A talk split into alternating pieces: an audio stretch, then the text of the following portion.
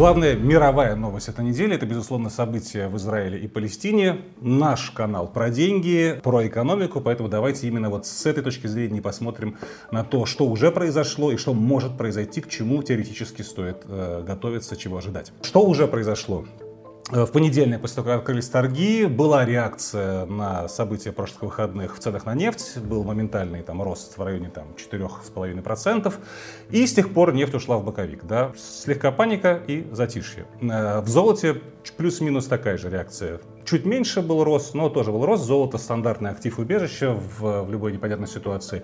Какие-то особые паникеры решили золото прикупить. На газовом рынке, особенно на европейском газовом рынке, произошел рост цен, но здесь э, я бы не объяснял существенный рост цен именно тем, что Израиль одну из своих э, добывающих платформ э, остановил. На этой неделе были новости про трубопровод между Эстонией и Финляндией, который внезапно и подозрительно вышел из строя.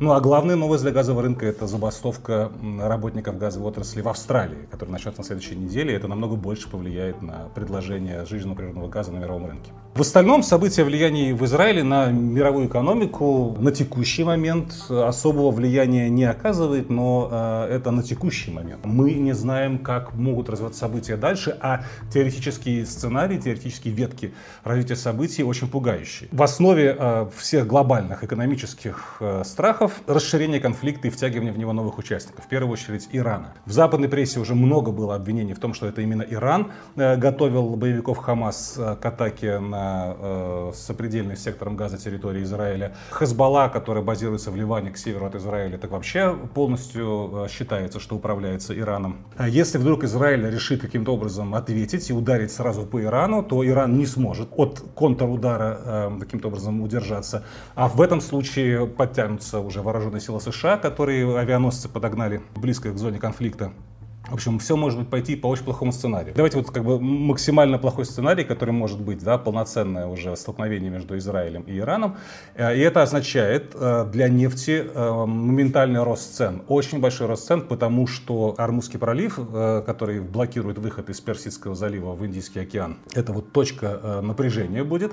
Все судоходство в Персидском заливе, в Красном море, в, на севере Индийского океана будет под большим риском, а это значит, что удары по всей логистике, по большей части логистики между Азией и Европой. В этом случае мы увидим э, существенный рост цен на все и не только э, на нефть. Но очевидно, что такой сценарий рационально не выгоден вообще никому, ни Ирану, ни Израилю. Все прекрасно понимают, что э, этого надо бы избежать. Поэтому я бы, честно говоря, не закладывался на то, что конфликт этот может разрастись до таких масштабов. Но уже даже риск такой, да, вот это вот обострение, уже э, меняет какие-то прежние расклады.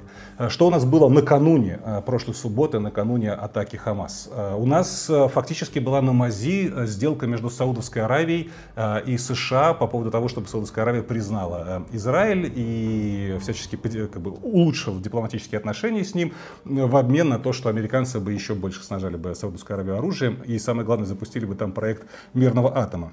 Ну и самое главное, саудиты стали бы чуть более сговорчивы по э, экспорту нефти, а значит и по эм, спадению цен э, на нефть на мировом рынке. Абсолютно точно эта ситуация застоприла э, какое-то относительное потепление, э, если так можно говорить, в отношениях между Ираном и США.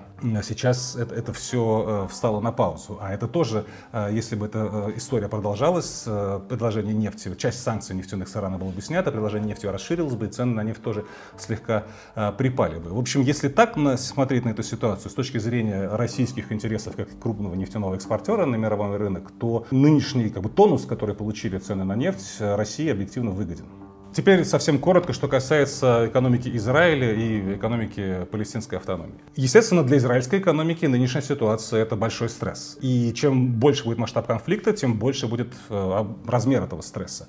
Что есть пока? Абсолютно точно, что выросшие госрасходы на оборонку, на мобилизацию, на э, военное производство сильно бы ударит по, по госбюджету. Иностранные инвестиции в страну объективным образом сократятся. Иностранный туризм въездной уж точно обвалится на десятки процентов на обозримую там, перспективу. Э, мы уже видим падение индексов фондовых израильских и падение национальной валюты шекеля.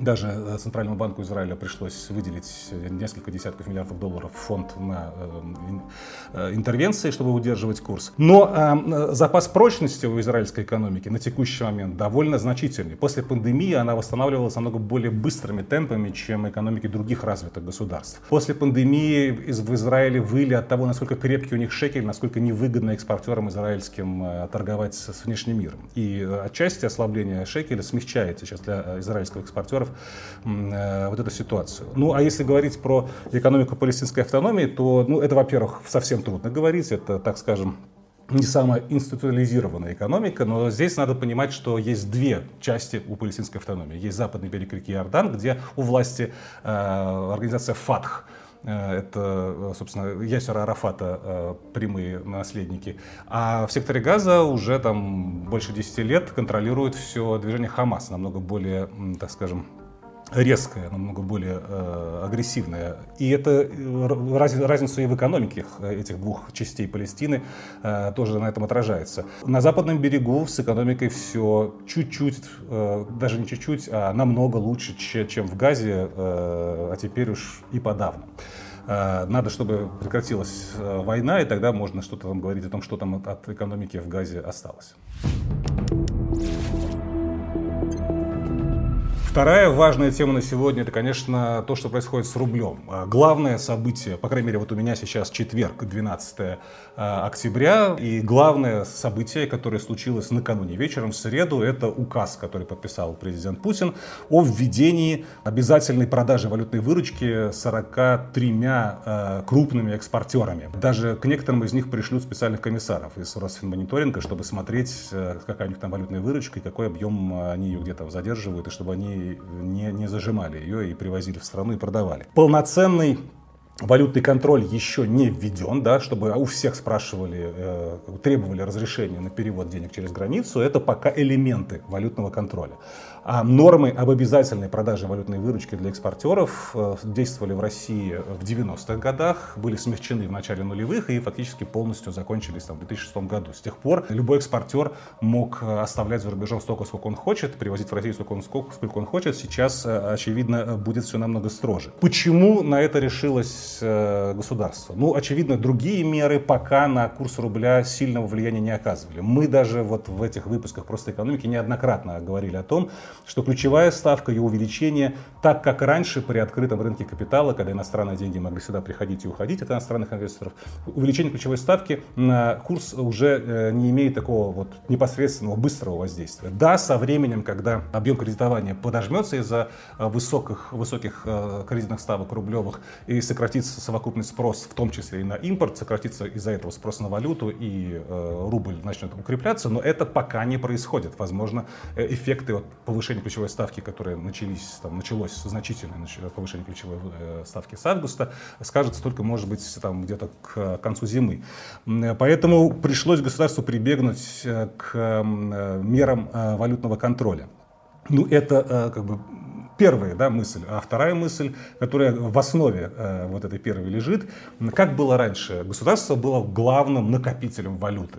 Фонд благосостояния и прочие резервы Центрального банка, которые не относятся к правительству, складывались десятки, десятки миллиардов там, долларов, евро и прочих, прочих валют. Их э, лишились, и сейчас физически э, ни правительство, ни Центральный банк не могут э, копить в долларах или в евро, в той валюте, которая особенно нужна импортерам. Но это могут делать экспортеры. Они могут это делать на своих зарубежных счетах или на, на счетах э, зарубежных компаний, которые входят в, в, их э, группу. И здесь, очевидно, есть ревность со стороны государства, что мы были главными, а сейчас у нас нет такой возможности, э, а вы там жируете, давайте-ка мы будем контролировать, сколько ты вы там, вы там копите, на какие цели и, и откуда у вас, и какие у вас там валюты. На эту новость уже на вечерних, там, под закрытие биржи э, торгах э, рубль отреагировал резким укреплением, оно и на тот момент, когда я записываю это видео, рубль тоже довольно как бы, крепок, не собирается игнорировать вот эти нововведения. Самое главное, что нет пока деталей, что это за компании, с какого момента это работает, все вот подробности по том, как именно будет работать вот эта вот обязательная продажа валютной выручки, сейчас на данный момент они пока не опубликованы.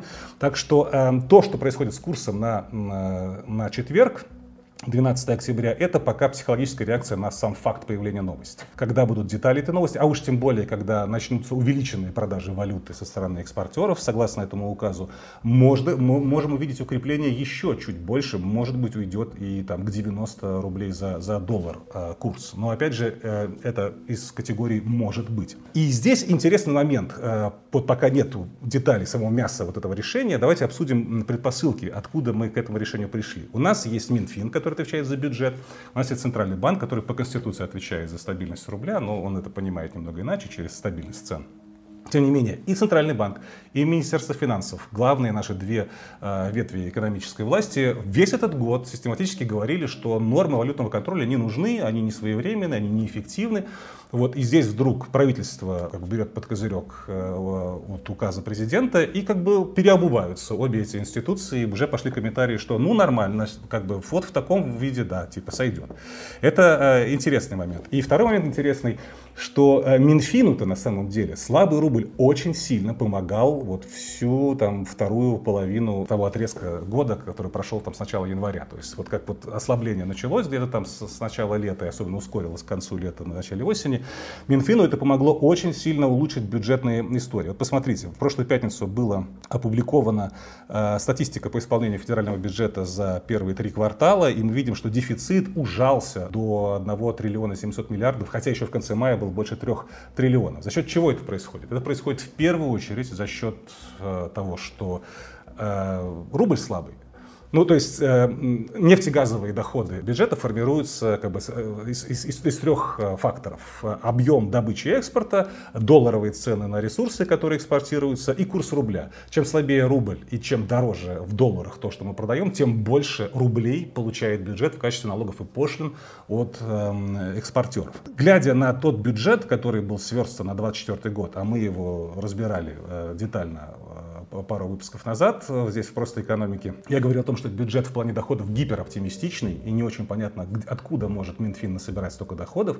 И вот кажется мне, что э, рубль по 100, а может быть даже по 102 или по 105, Минфин бы в принципе на ближайшие там э, год-полтора вполне бы устроил, потому что это бы решало большое количество проблем с пополнением э, доходной части бюджета э, не только из нефтегазовых э, доходов, но и из ненефтегазовых. Ведь слабый рубль означает рост цен, рост цен означает увеличение налоговой базы, в первую очередь по налогу на добавленную стоимость, а значит и увеличению собираемости ненефтегазовых налогов, а они, кстати, возвращаясь к исполнению бюджета за первые три квартала 2023 года, не нефтегазовые доходы выросли на 27% по сравнению с прошлогодним показателем за аналогичный период. Нефтегазовые пока ниже, но этот дельта будет сокращаться, как мне кажется, к концу года. Заканчивая эту тему, я бы обратил на вот последний момент внимания. Сам указ Путина о введении обязательной продажи валютной выручки действует полгода. То есть он был опубликован 11 октября, значит он действует до 11 апреля.